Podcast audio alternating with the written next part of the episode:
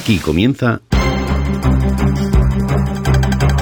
El mundo en nuestra antena. Un programa para los aficionados a las telecomunicaciones, Radioafición, Internet, broadcasting. Onda corta. Y todo lo que tiene relación con este mundo maravilloso que es la radio.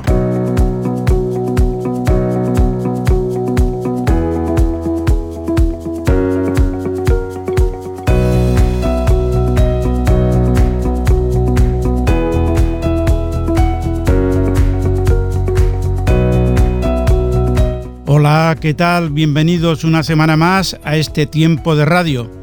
Reciban los saludos de Arturo Vera, hola, en nombre de todo el equipo. Y hablando de equipo, vamos a enviar un fuerte abrazo a Eugenio Fernández, que lo tenemos malito con el dichoso bichito que no se acaba de ir. Así que compañero, ánimo y a recuperarte, a recuperarte pronto que te estamos esperando. Sintonizan El mundo en nuestra antena.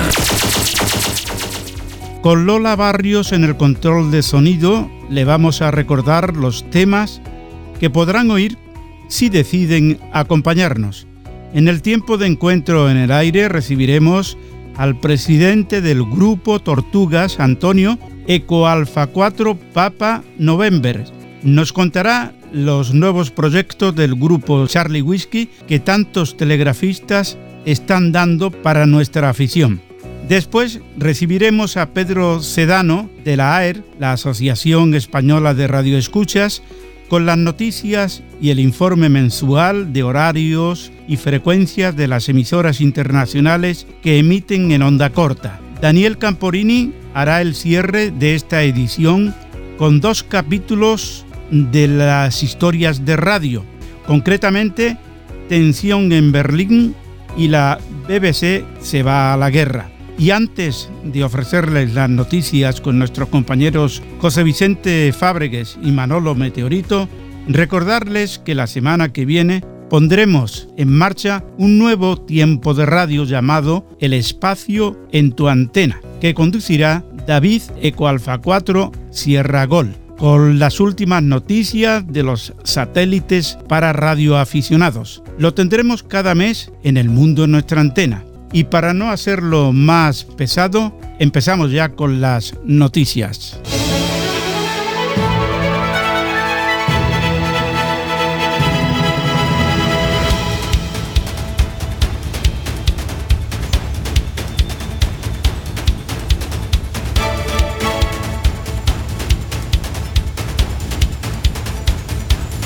Australia, balizas en 28 y 50 MHz. Con la información, José Vicente Fábregues. Las balizas con este indicativo emiten desde Dural, una zona de Sydney, en NSW.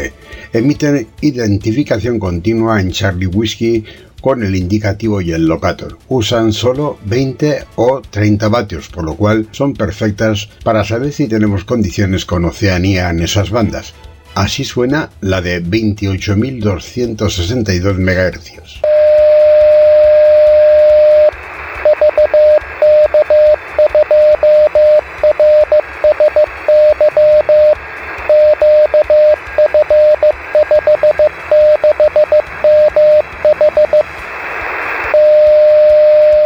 Eco Alfa 8 Tango Lima con antena de móvil trabajando estaciones en satélites Alfa Oscar 91. A Eco Alfa 8 Tango Lima le gusta hacer radio vía satélite sin utilizar antenas directivas. Estudiando la elevación de los satélites se sitúa en su IASO, su batería y su antena de móvil y disfruta de la naturaleza haciendo radio vía satélite. Por cierto, planea un pequeño viaje a la isla de La Palma para activar una cuadrícula nueva confirmará fecha y satélites en breve. La cadena SER lanza su nueva web. El rediseño de cadenaser.com supone un paso más en la ambiciosa apuesta por la transformación digital en la que está inmersa Prisa Media. Con la filosofía Audio First, la nueva web ofrece una renovada jerarquía informativa que potencia la oferta de audio en directo y los podcasts, dotando de mayor visibilidad a la radio y sus contenidos en este formato. supone un cambio de concepto que convierte al site en un canal prioritario donde consumir la oferta informativa y sonora de la SER, que ya se ofrece también en otros canales digitales como altavoces inteligentes o la aplicación móvil es diferencial la propuesta de la SER para que el usuario tenga en un mismo sitio la información nacional e internacional, pero también la información específica de su localidad, con más de 100 sitios de las principales ciudades integrados. El periodismo local es claro protagonista en este nuevo sitio, donde el lector puede acceder con rapidez a la información específica de cada ciudad con más de 100 sitios locales integrados en cadenaser.com, más de 150 señales de radio en directo y todos los podcasts de las emisoras locales. En esta nueva web, la sección de contenido local acompaña al usuario todo el tiempo desde el propio menú de navegación al player permanente. Con este cambio, cadenaser.com asume además de una nueva etapa tecnológica la renovación del compromiso informativo con los oyentes respondiendo a sus necesidades y reclamos. Se adapta así a los diferentes modos de consumo y pone en valor las voces de los locutores en los que miles de personas confían cada día para informarse. La cadena SER suma a la fuerza y el liderazgo de su radio en directo la mejor oferta de contenidos de audio con un consumo mensual de audio en streaming de 14 millones de horas escuchadas, TLH por sus siglas en inglés, y un incremento del audio on demand de un 38% en el último año, alcanzando la cifra récord de 25 millones de descargas al mes. Presentación del libro La Radio de Mataró, 1922-1978. El Salón de Actos de Can Paulet en Mataró acogerá el viernes 25 de marzo a las 18.30 la presentación del libro La Radio a Mataró, 1922-1978, escrito por Santi Carreras. El libro es el resultado de dos años de trabajo exhaustivo y riguroso. El acto estará conducido por el periodista Ramón Besa y contará con la intervención del autor y otros profesionales radiofónicos. Gracias Vicente y ahora toma el testigo nuestro compañero Manolo Meteorito con las noticias y actividades de la banda ciudadana.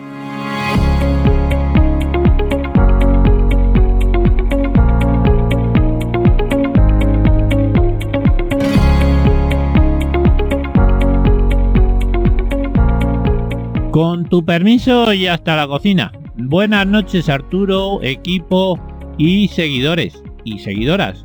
Encantado de estar una noche más con todos ustedes. Hoy os traigo, además de alguna noticia, unos recordatorios y recomendaciones que nos harán disfrutar más de la banda ciudadana. Así que despegamos un lunes más desde la pista del mundo en nuestra antena y desde este rinconcito de la banda ciudadana. 4 de febrero, Día Mundial contra el Cáncer.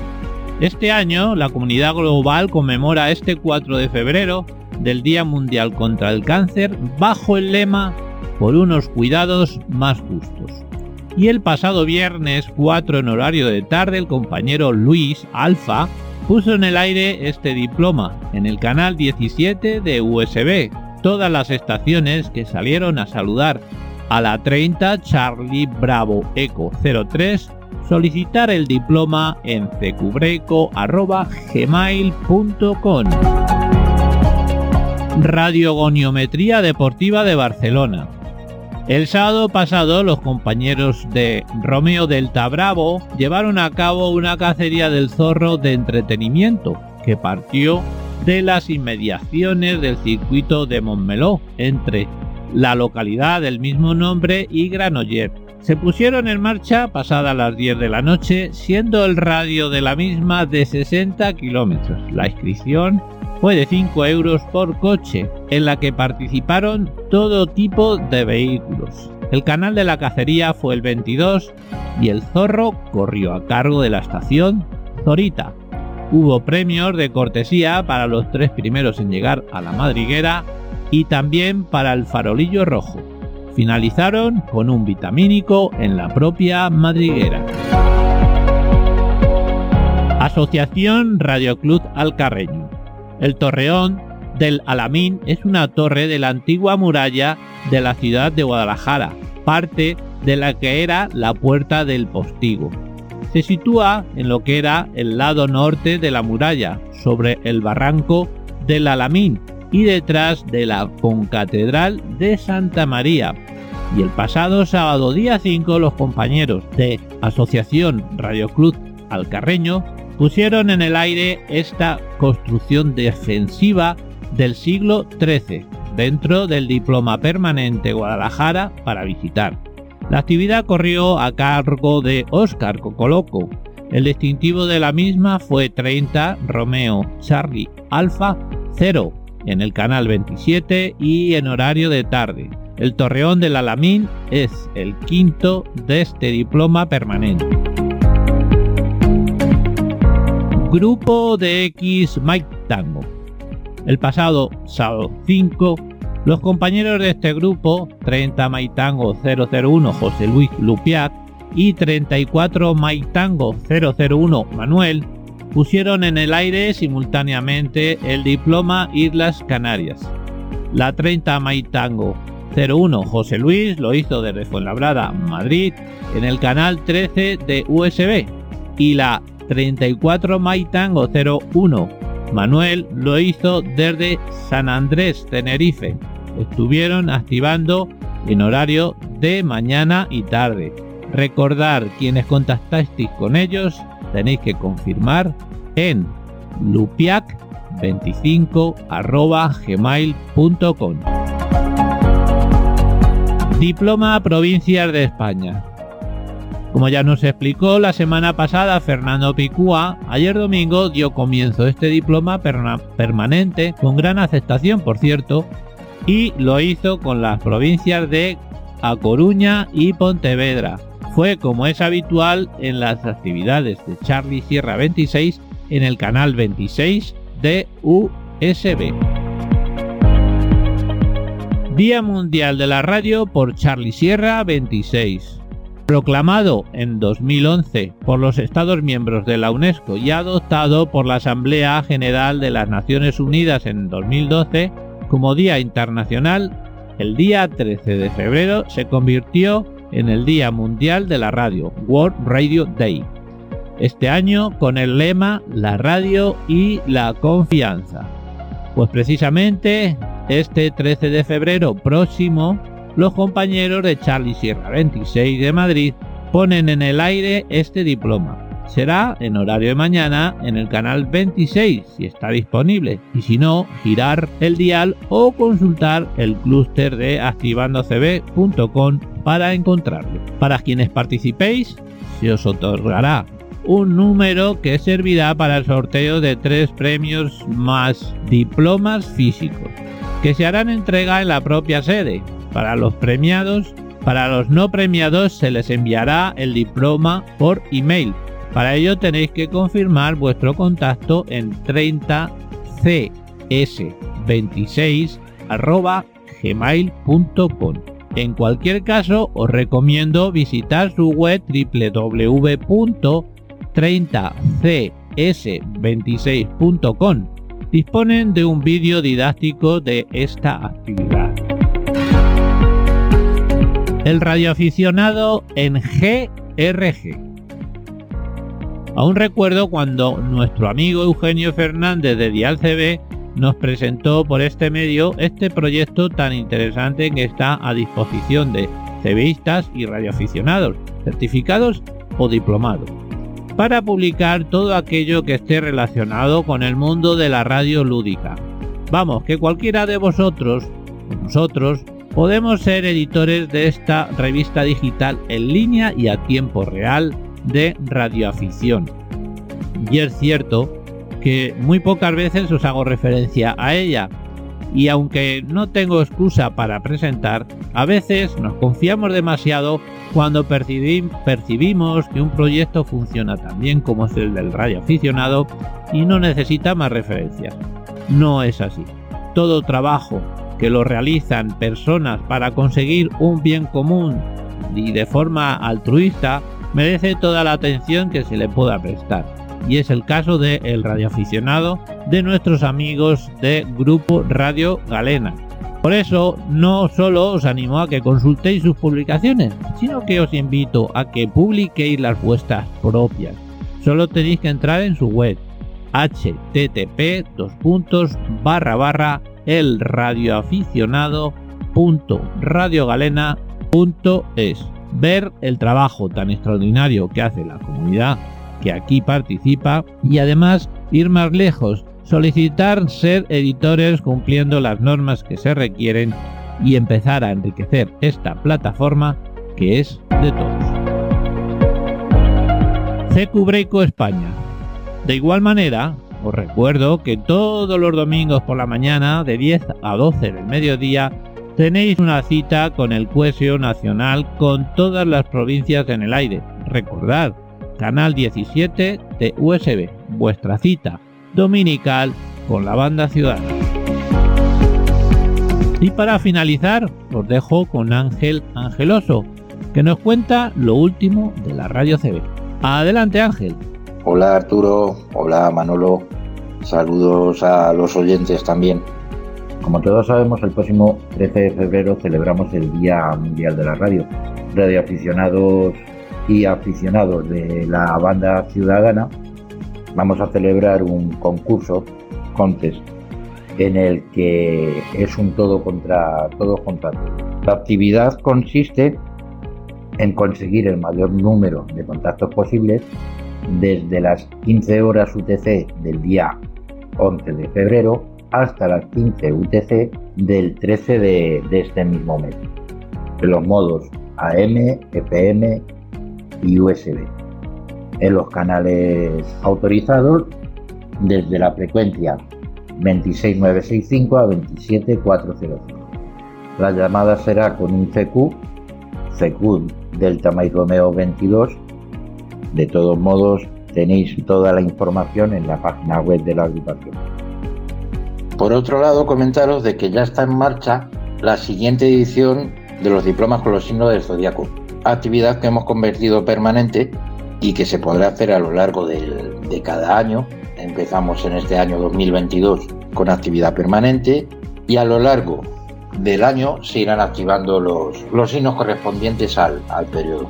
Igualmente, recuerdo que también tenéis esta información en la página web de, la agrupación. Y todo esto es lo que os puedo contar desde, desde la agrupación, la Radio CB. Saludos para todos del numeral 274 de Lima Romeo Charlie Bravo, Angeloso Ángel, Eco Alfa 4, Hotel Eco Postro. Abrazacos y besucos. Hasta la próxima.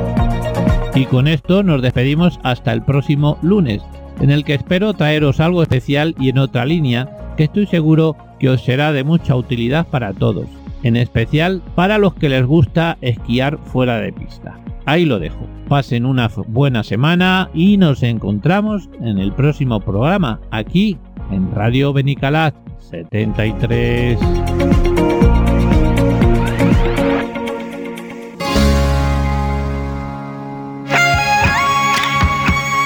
El mundo en nuestra antena con Arturo Vera.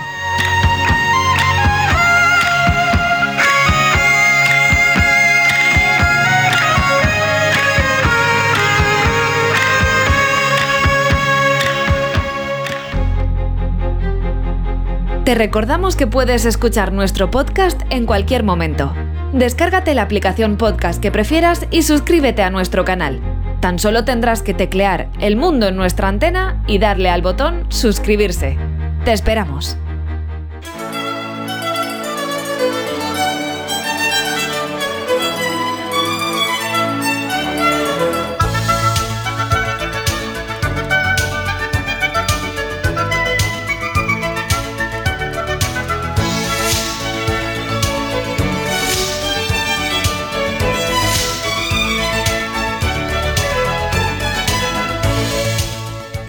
No es la primera vez que se asoma a nuestra antena. Siempre está organizando clases de telegrafía para los colegas que quieran aprender. El grupo que él preside no deja de ofrecer nuevos complementos, kits y toda clase de accesorios para la telegrafía. Hoy, encuentro en el aire con el amigo Antonio Ecoalfa 4 Papa November, presidente del Grupo Tortugas.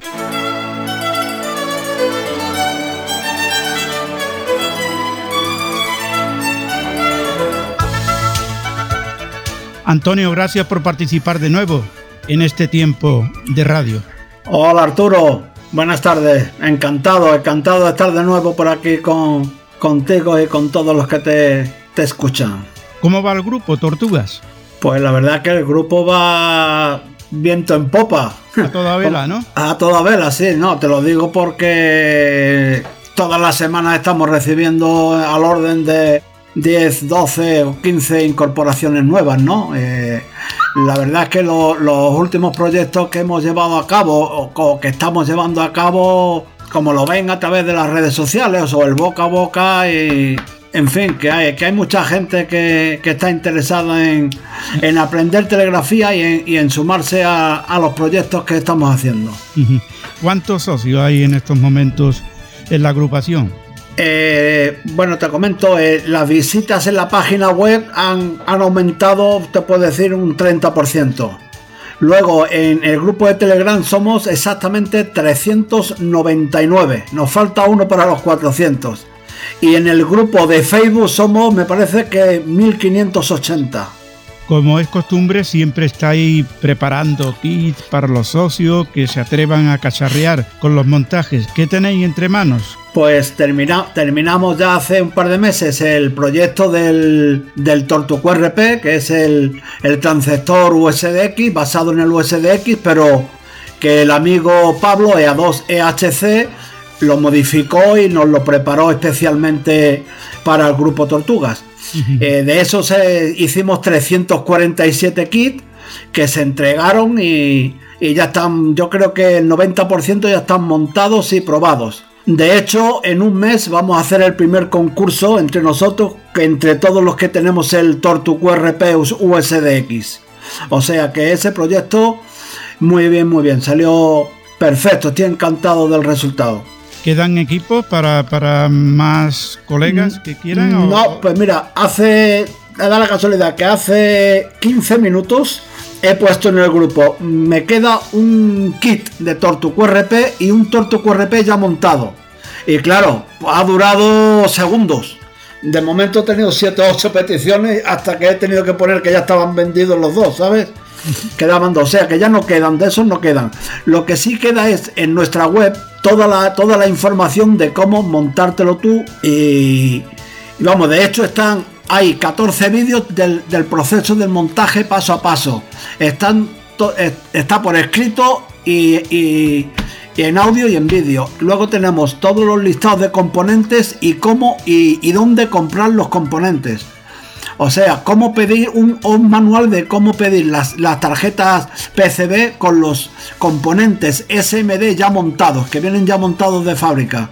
O sea que en, nuestra página web, tortugascharliewhisky.com, ahí está toda la información sobre, sobre cómo montarte tu, tu RP USDX. ¿Y el proyecto condensador variable Tortus eh, CV? Sí, el, el, el, condensador Tortus CV eh, ese está en pleno, en pleno proceso ahora mismo. Se, han enviado, creo que son 96, 96 kits y, la verdad es que muy bien. Cada uno, lo único que falta es el aro. Yo envié todo, todo. El condensador, el telemando, las varillas, los separadores, las láminas de aluminio, todo, todo, todo. los soportes, el, tercer soporte para el motor, eh, todo. Lo único que cada uno se tenía que hacer su aro. Uno se lo han hecho de, cable coaxial, otros de cobre. Yo en concreto me lo he hecho de aluminio, de aluminio de, de 30, de 30 milímetros de, sección. Y, y, nada, pues en eso estamos. A mí me queda una semana o así para terminarlo y, y estoy deseando probarlo. porque se va para el QTH que tengo para mi casa? Digo mi casa porque aunque yo vivo en Madrid hace treinta y tantos años, considero mi casa eh, en el lugar donde nací, ahí en Huelva. ¿Tiene conocimiento si estos equipos lo tienen en marcha habitualmente? Vamos, si trabajan con ellos. Eh, ¿A qué te refieres? ¿A los condensadores? A los condensadores y al, y al transmisor. Sí, sí, sí. Nosotros, nosotros tenemos un concurso todos los miércoles que le llamamos Tortuex Day desde hace, desde enero, desde marzo del año pasado, en el cual hicimos eh, en diciembre hicimos la cuenta y llevábamos unos 32 o 33 mil contactos entre nosotros, ¿sabes? ¿Qué es lo que hacemos? Que todos los miércoles hacemos un contacto y a final de mes, cada mes, me mandan el, log, el listado de los contactos que han hecho en las cuatro semanas. Y llevamos un, listado actualizado de los contactos que, llevan todos. Eso lo tenemos en, la web, se puede ver en la web mes a mes y a final, a final de año el ganador tiene, tiene, tiene un premio. Y luego entre todos los que participan hay varios sorteos de regalo. Para los oyentes que oyen por primera vez al presidente del grupo Tortugas, explica qué hace este grupo habitualmente. Pues este grupo, aparte, esto, esto de los proyectos ahora es una cosa secundaria. La verdad es que el grupo se creó para fomentar, practicar y divulgar la telegrafía. Ese es nuestro espíritu y ese es el cometido en el que, en el que estamos, ¿no? Eh, la mayoría. Ahora, eh, de, hecho, estamos impartiendo un curso en, en, Peanut, en la sala Torcha y Whisky. Eh, llevan creo que dos semanas, tres semanas o así. Y la verdad es que está muy animado el curso y la gente está, está encantada. Nuestra labor es esa siempre, la de, la de fomentar, enseñar y practicar telegrafía. ¿Quién puede pertenecer a este grupo? Pues cualquiera que esté interesado o, bien en aprender y si ya sabe en estar en contacto con, con gente que, que sabe en telegrafía. O, o, que les gusta, o que les gusta salir en telegrafía. ¿Y cómo lo pueden hacer? Dirección física, página web, teléfono. Pues mandando, mandando un telegram a EA4 Papa November. Simplemente. Yo a mí me estoy registrado en Telegram como EA4 Papa November, así que mandando un, un telegram, me mandan un, un, aviso por ahí, un mensaje con, con el nombre indicativo y, y su intención de o, bien de aprender o bien de participar en el grupo. Una pregunta, Antonio. ¿Qué vida tiene el grupo Tortugas? El grupo ha hecho ocho años, ahora en el mes de agosto ha hecho ocho años. ¿La mayoría de los socios son de Madrid o, no? No, no, no. Tenemos socios de 14 países. Ajá. 14 países, sí, sí. Eh, tenemos, oh, tenemos varios franceses. hoy día a través del, Google Translator no, hay, no hay ningún tipo de problema. Luego tenemos de Puerto Rico, tenemos cinco. De Puerto Rico tenemos 5, de, Alemania, de Italia tenemos varios también. Argentinos me parece que hay 19, hay de Chile, hay de Perú, hay de, de Estados Unidos 3. En fin, hay 14, 14 países. ¿Tenéis algún medio de comunicación como boletín, revista, página web? O, no, lo, que lo, que tenemos es un, un, canal informativo, el canal Tortugas también Telegram, en el que es solo informativo, solamente puedo escribir yo y ahí voy dando la información para no saturar el grupo, el grupo que tenemos de trabajo. ¿Hay reuniones tenemos sí, una, una, reunión al año que hacemos un, un Field Day, que lo hacemos todos los años, y el año pasado lo hicimos, el anterior también, y este año siempre lo hacemos en febrero, pero este año lo vamos a trasladar un poco más para adelante. Pero antes del verano seguro. ¿Y qué lo hacéis? ¿En Madrid? O... Sí, sí, en Madrid, aunque este año, no es que no quiero anticipar una sorpresa, este año va a ser, va a ser fuera de Madrid. Vale, vale. Y no quiere decir el sitio, hombre, pues debería. y así nos daba la, la al mundo nuestra antena, hombre. es, que, es, que no, es que no depende solo de mí, ¿sabes? No debe, no debe, vale. ¿Son efectivos los cursos de telegrafía que ofrecéis? Sí, porque son unos cursos en eh, en, los cuales eh, eh, el, que, el, que, da el curso está muy involucrado, con lo cual hay la gente que va un poco más retrasada se lo, se lo comenta y, se repite en las clases. Yo sé que las, tres primeras clases se han repetido tres veces, ¿entiendes? Porque había muchísima gente que empezaba de cero. y, entonces había gente también que ya tenían algo de idea o que iban un poco más adelantados y, lo y siempre lo que hay que hacer es ir al ritmo del que vaya más retrasado, ¿me entiendes? Y de eso se benefician todos a la larga. Últimamente ha salido algún nuevo, algo nuevo para la enseñanza, como puede ser un método nuevo. Sí, bueno, no es nuevo, pero que sí, sí, sí es relativamente nuevo, que es el sistema Coach, que lo que te, lo que te permite es aprender a una velocidad más elevada, pero separando las letras. ¿Y qué es lo que hace?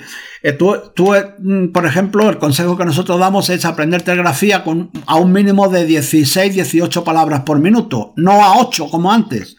¿Por qué? Porque, porque para no cometer el fallo que, por ejemplo, yo cometí en su día cuando empezaba, que era el de contar puntos y rayas.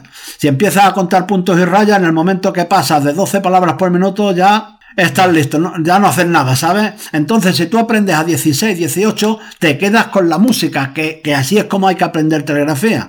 Entonces, tú, tú aprendes a 16, 18 palabras por minuto mínimo, pero vas separando las letras con ese programa y conforme vas avanzando, vas disminuyendo esa separación entre letras hasta llegar al formato estándar de separación.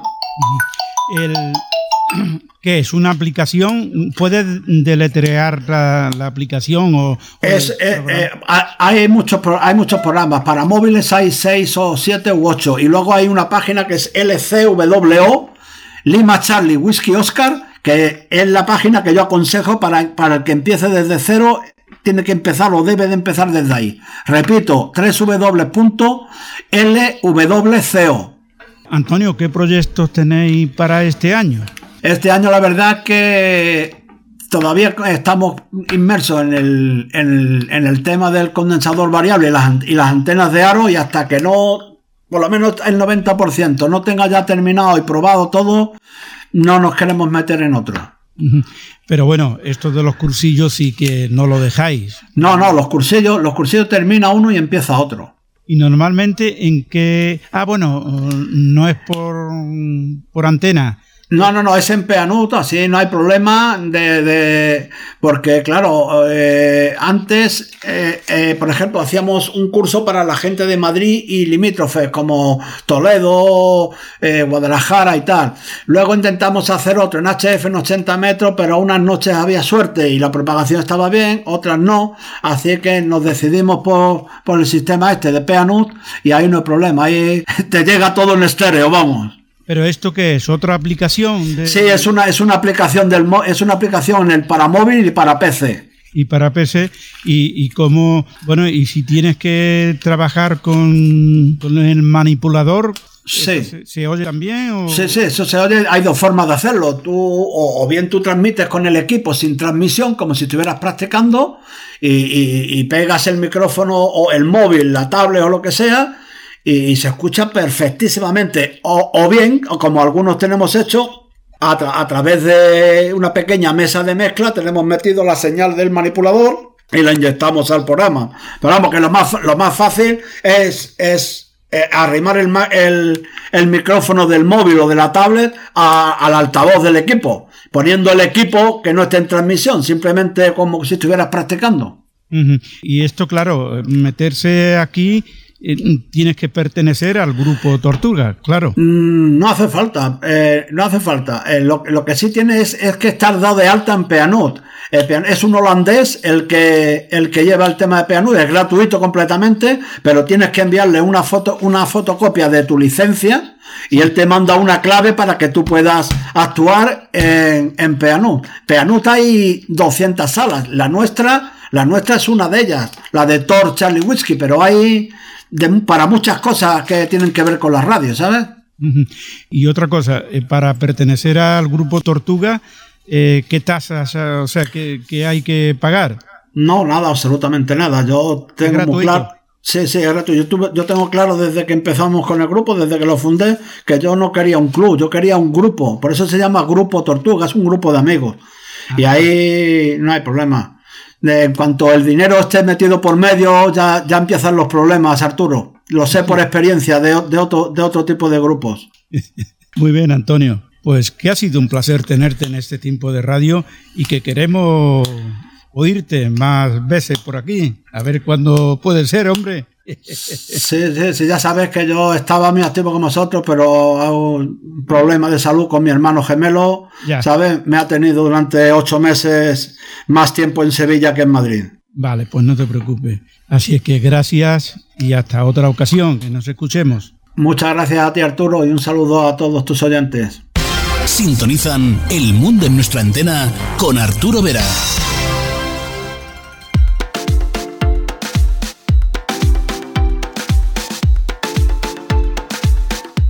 Síguenos en Twitter, arroba Mundo Antena FM, en el canal Telegram, El Mundo en nuestra antena, web de URE y en las principales plataformas de podcast.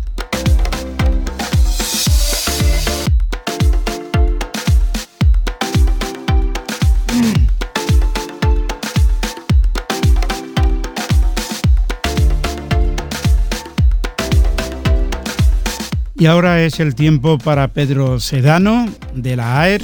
Ya saben, las noticias, horarios y frecuencias de las emisoras internacionales que emiten en onda corta.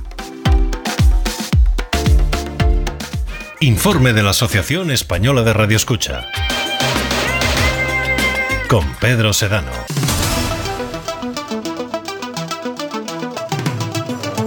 Cuando quieras, Pedro. Estimados oyentes del mundo nuestra antena, sean bienvenidos al informe mensual de la Asociación Española de Radio Escucha. Antes de comenzar les indicamos que las frecuencias que citemos son kilohercios, mientras que las horas son UTC, es decir, están referidas al tiempo universal coordinado. Comenzamos con Radio Free que anuncia una nueva tarjeta QSL, la número 78, conmemorando su 25 aniversario del pasado mes de septiembre. Se ha rediseñado tanto el logotipo como el sitio web y esta nueva tarjeta confirmará los informes válidos recibidos hasta el 30 de abril.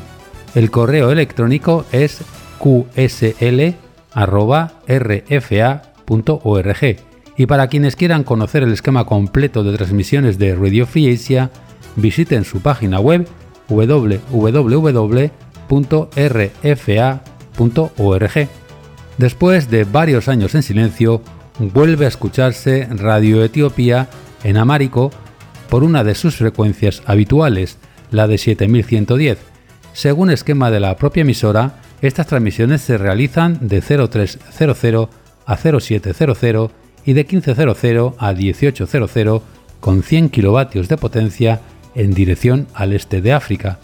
Desde Tanzania, la ZBC, Zanzibar Broadcasting Corporation, emite hacia el centro de África en Suajili de 0300 a 0600 en 6015 de forma muy regular y de 1500 a 2100 en 11735.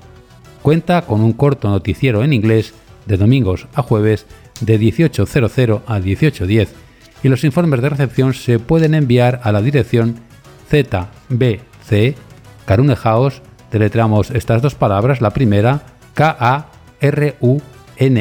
y la segunda H-O-U-S-E, P.O. Box 314, Zanzibar, Tanzania, o bien al correo info arroba zbc.co.tz. Por su parte, Radio Malí continúa con sus emisiones hacia el oeste de África en francés y lenguas locales como el bambara. Se la puede escuchar de 0600 a 0800 en 5995 de 0800 a 1800 en 9635 y de 1800 a 2400 también en 5995. La potencia anunciada es de 100 kilovatios y los informes se pueden enviar al correo ortm.ortm.ml.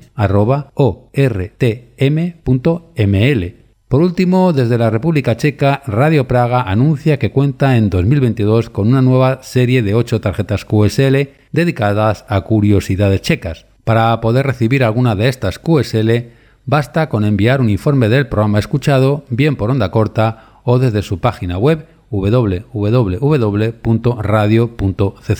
a la siguiente dirección: Radio Praga Vinohradska deletreamos V-I-N-O-H-R-A-D-S-K-A 12, código postal 12099, Praga 2, Chequia, o al correo cr radio cz. Las transmisiones por nota corta se realizan diariamente de 0230 a 0257 en 5010, de 0300 a 0327 en 9955 y de 11.30 a 11.57 en 5010, siempre desde Okeechobee en Estados Unidos y en dirección hacia América y el Caribe.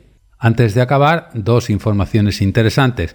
Por un lado, que pueden oír y leer este informe en radio.aer.org.es y en segundo lugar, que todos sus programas disistas favoritos los pueden volver a escuchar en la web programasdex.com, donde hay un total de 11 programas disponibles. No olviden que pueden contactar con nosotros en el correo radio.aer.org.es, así como en nuestra web aer.org.es y en nuestros perfiles en las redes sociales de Facebook y Twitter. Hasta la próxima, muchos 73 y buenos de X. Sintonizan el mundo en nuestra antena. Disfruta el DX, distancia desconocida.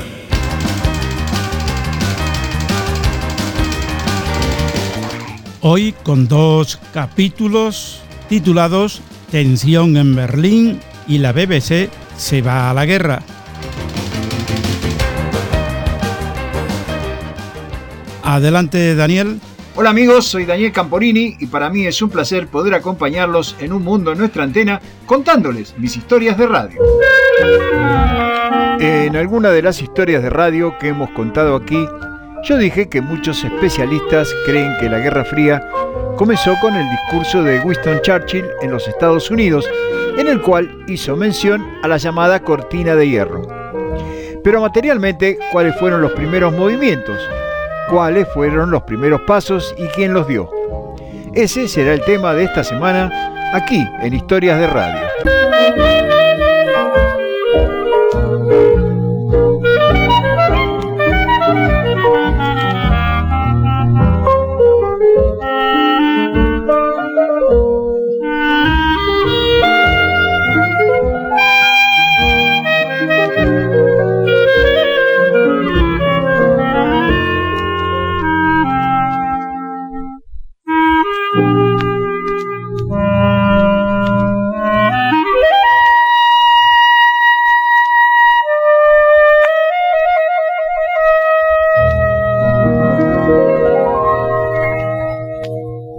Las emisoras alemanas anteriores a la Segunda Guerra Mundial, bajo el control del Ministerio de Propaganda de Joseph Goebbels, fueron cerradas por las fuerzas aliadas tras la rendición de Alemania en mayo de 1945. El 13 de mayo de ese mismo año, la administración militar soviética en el país puso en marcha un servicio de radiodifusión para la población de Berlín, conocido como Berliner Rundfunk cuyas instalaciones operaban desde la zona británica de Berlín Oeste con la dirección de Walter Ulbricht. Y pronto su señal se expandió a otras zonas del territorio alemán. En la mañana del 16 de diciembre de 1948, después de evacuar al personal, el ejército francés dinamitó las dos torres de 80 y 120 metros que soportaban la antena de la radio de Berlín, que había quedado bajo control soviético emisora que sería conocida como Berliner Rundfunk, las que, al caer, también destruyeron gran parte de los transmisores. A las 10.45 de la mañana, la estación soviética quedó en silencio.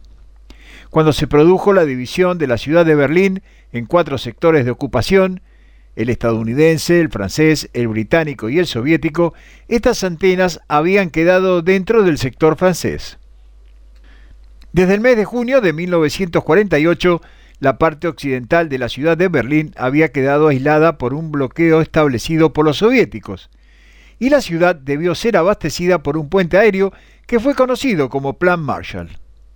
Los franceses habían construido en su sector un aeropuerto en Tegel, y para poder dar lugar al movimiento de los 250 aviones que aterrizaban y decolaban por día, fue necesario derribar las torres de Radio Berlín, que resultaban peligrosas a pesar de haber sido instalado un radar que permitía la navegación sin visibilidad.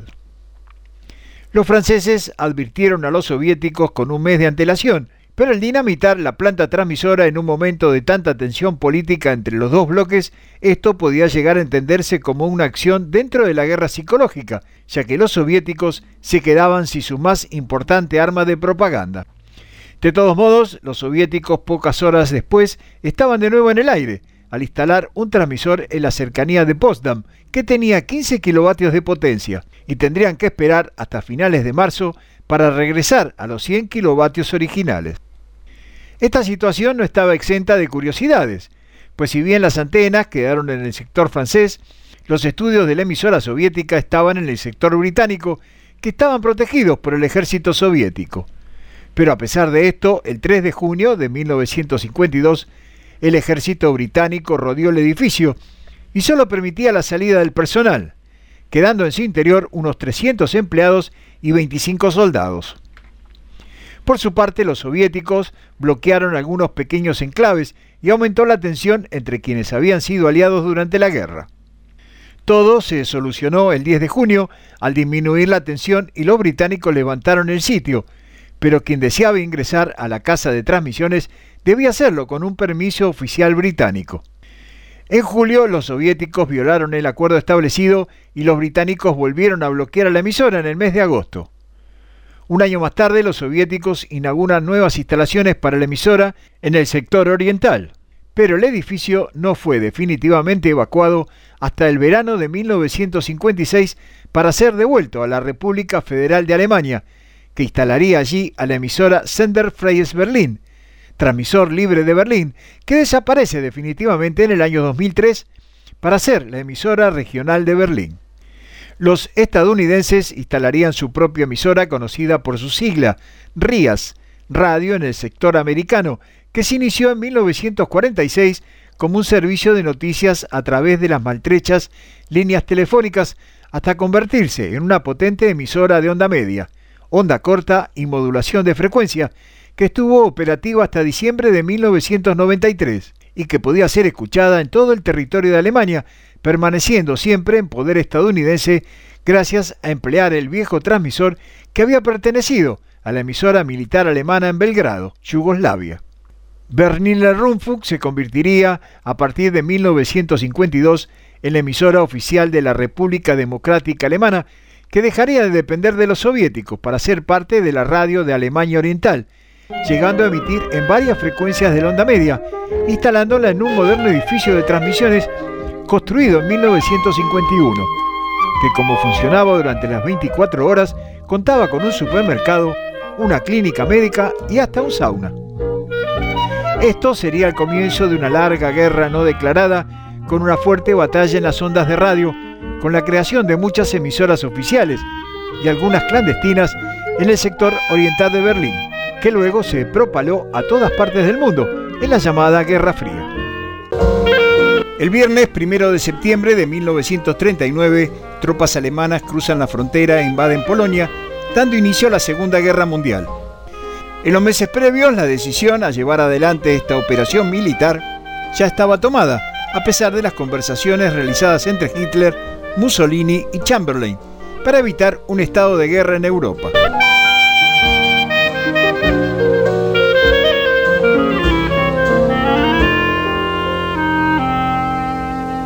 Ese mismo día, la BBC de Londres informaba en su servicio informativo de la agresión alemana.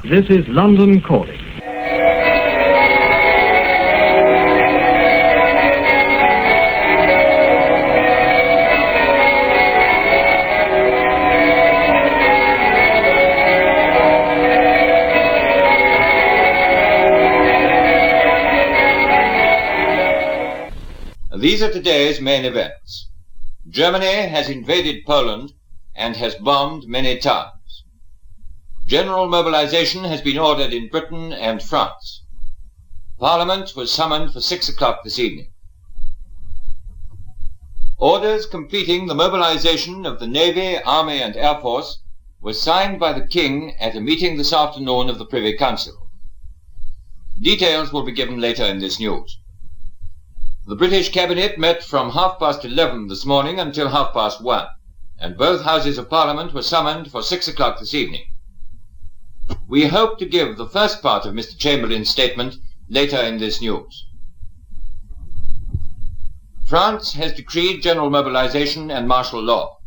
The French Parliament is meeting today. Hostilities have been going on since early this morning along the frontiers between Germany and Poland. There is no news about the progress of either side. What news there is comes chiefly from the official broadcasting stations in Warsaw and Berlin. The German Supreme Command announced at half past eleven this morning that German troops had crossed all the frontiers, that the German Air Force had gone into action, and that the German Navy had taken charge of the Baltic. According to the Poles, it was at about six o'clock this morning that the first full-scale attacks began. These were air raids on big towns in the Corridor and Upper Silesia. The first towns to be bombed were Chef, Kursk, Torn, Bialystok, and Grodno, Lodz, Katowice, and Krakow. It was earlier reported that in a big attack about nine o'clock, Warsaw itself was bombed. Late this afternoon, messages were received in London official circles saying that no bombing had taken place up till noon. The Polish wireless this afternoon reported that there had been severe raids from East Prussia on Vilna and Gnidia. The Polish wireless also says that anti-aircraft fire drove off a German attack about 20 miles from Warsaw this morning, and that one of the German bombers was brought down. The German wireless says that the German aeroplanes are dropping their bombs only on military objectives in accordance with instructions. The German wireless also announces that in Danzig this morning, Herr Forster called on Dr. Burkhardt, the League High Commissioner, and that afterwards Dr. Burkhardt and his staff left Danzig. The swastika flag was then hoisted over the office of the League Commissioner. The German news agency says that the decision to transfer Danzig to Germany has been communicated to all diplomatic representatives in Danzig and that these representatives have been given every protection. At half past five this morning, Herr Hitler, as Supreme Commander of the German Armed Forces, issued a proclamation to the German people. It began by repeating allegations against the Poles and continued from now on, I have no other choice than to meet force with force. The Germans will fight the battle for the honor and vital rights of reborn Germany with hard determination. Es en este momento en que la emisora británica comienza a prepararse para también ingresar a la guerra para mantener informada a la población sobre el desarrollo de los acontecimientos. Dos días después, el 3 de septiembre, a las 11 horas y 15 minutos, el primer ministro Neville Chamberlain, a través de la radio, informaba a los británicos que el país estaba en guerra con Alemania. This is London. You will now hear a statement by the Prime Minister. I am speaking to you from the Cabinet Room at 10 Downing Street. This morning, the British ambassador in Berlin handed the German government a final note stating that unless we heard from them by 11 o'clock, that they were prepared at once to withdraw their troops from Poland, a state of war would exist between us. I have to tell you now that no such undertaking has been received and that consequently this country is at war with Germany. Unos minutos más tarde, y tras una breve repetición de su señal de intervalo, la BBC anunciaba que se cerrarían los lugares de entretenimiento público como cines y teatros, se cerrarían las escuelas, se prohibirían los eventos deportivos y que en caso de bombardeos o ataques con gas, todos deberían refugiarse tan pronto como escuchasen una sirena de ataque aéreo. Hasta ese momento, la BBC mantenía en el aire dos servicios, llamados Programa Nacional y Programa Regional. Estos habrían de desaparecer para unirse en el llamado servicio doméstico, y lo anunciaba a su audiencia de este modo, sin dar demasiadas explicaciones, y mencionando que se trataba de asuntos de seguridad nacional.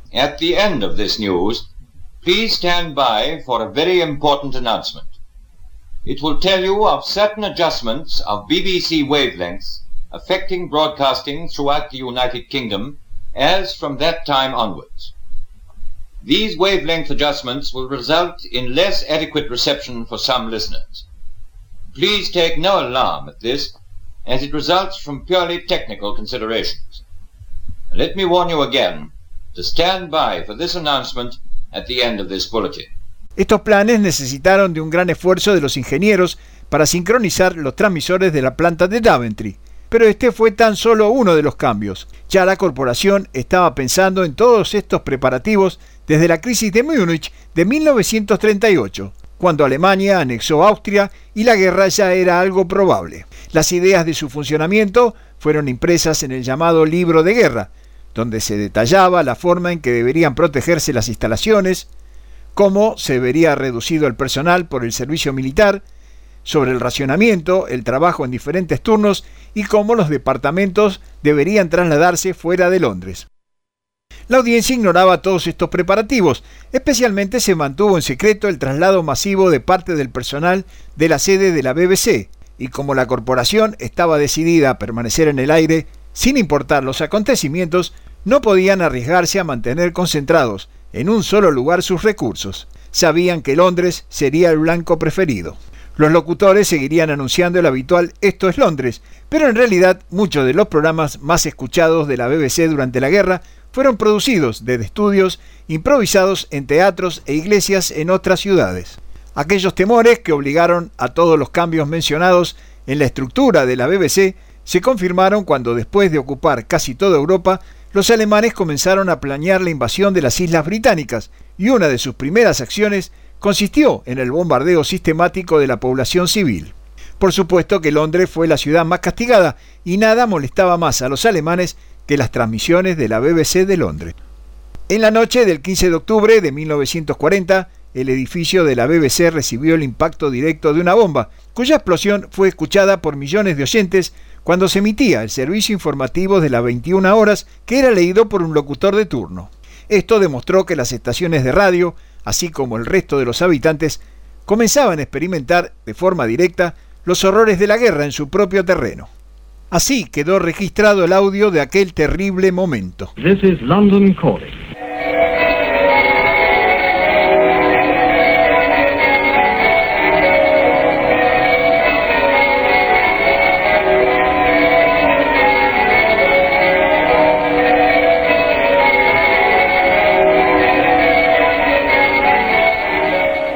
This is the BBC Home and Forces programme. Here is the news, and this is Bruce Belfridge reading it. There is an Admiralty communique giving the full story of recent naval successes in the Mediterranean. Besides the latest details of RAF successes against Berlin and other vital objectives, there is more news of the good results of our air raids in Africa. More daylight air attacks by enemy fighters have been broken up. There is comment both from Moscow and London on the news from Romania. Tonight's talk after this bulletin will be by Lord Lloyd, the Colonial Secretary.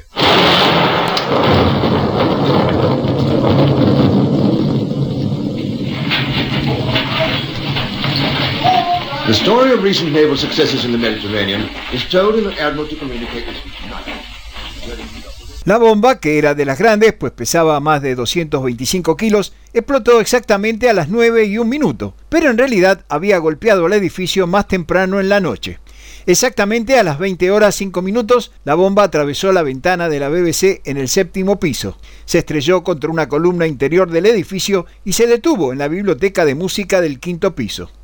Había otras bombas cayendo cerca en ese momento, y el ruido y el daño que causó en su viaje fue tan grande que nadie se dio cuenta al principio que en realidad se trataba de un dispositivo de acción retardada, que aún no había explotado. En realidad, la bomba fue hallada recién a las 20 horas y 34 minutos, y tardaron algunos minutos más en darse cuenta de que era acción retardada, y que podía estallar en cualquier momento, así que el personal encargado de la seguridad de la BBC comenzó a evacuar las zonas cercanas al edificio. Las víctimas mortales fueron seis esa misma noche y una séptima falleció dos días más tarde debido a las heridas. Pero como estaba planeado, los programas nunca se detuvieron, lo que era una muestra de la buena construcción del edificio, sumado a la determinación del personal de continuar con sus labores, lo que sin duda debe haber sido la causa de quizás algunas muertes innecesarias. Pasados unos minutos y cuando todo volvió a la calma, se pudo comprender realmente lo que había sucedido. Tres personas habían intentado mover la bomba y el temporizador cumplió su cometido y todos fallecieron instantáneamente. Personal del servicio de monitoreo, que estaban dos pisos más abajo, seguían aún en el estudio y cuatro personas también murieron en la explosión. Un dato curioso es que semanas antes un grupo de vecinos del edificio se había quejado porque entendían que las bombas caían en esa zona debido a que allí se encontraba la emisora y que esta era un objetivo fácilmente identificable. La corporación en respuesta dijo que iban a tratar de camuflar el edificio, lo que recién se hizo en el mes de noviembre. La principal actividad de la BBC durante la Segunda Guerra Mundial fue la de mantener informada a la población local y en menor medida la internacional, ya que sus transmisiones tenían el propósito de contrarrestar las emisiones oficiales que se realizaban desde Berlín, mientras que las clandestinas tenían la respuesta de la contraparte británica, con la Oficina de Operaciones Especiales. Desde el estudio de Historias de Radio Munro, Buenos Aires, Argentina, estuvo con ustedes Daniel Camporini.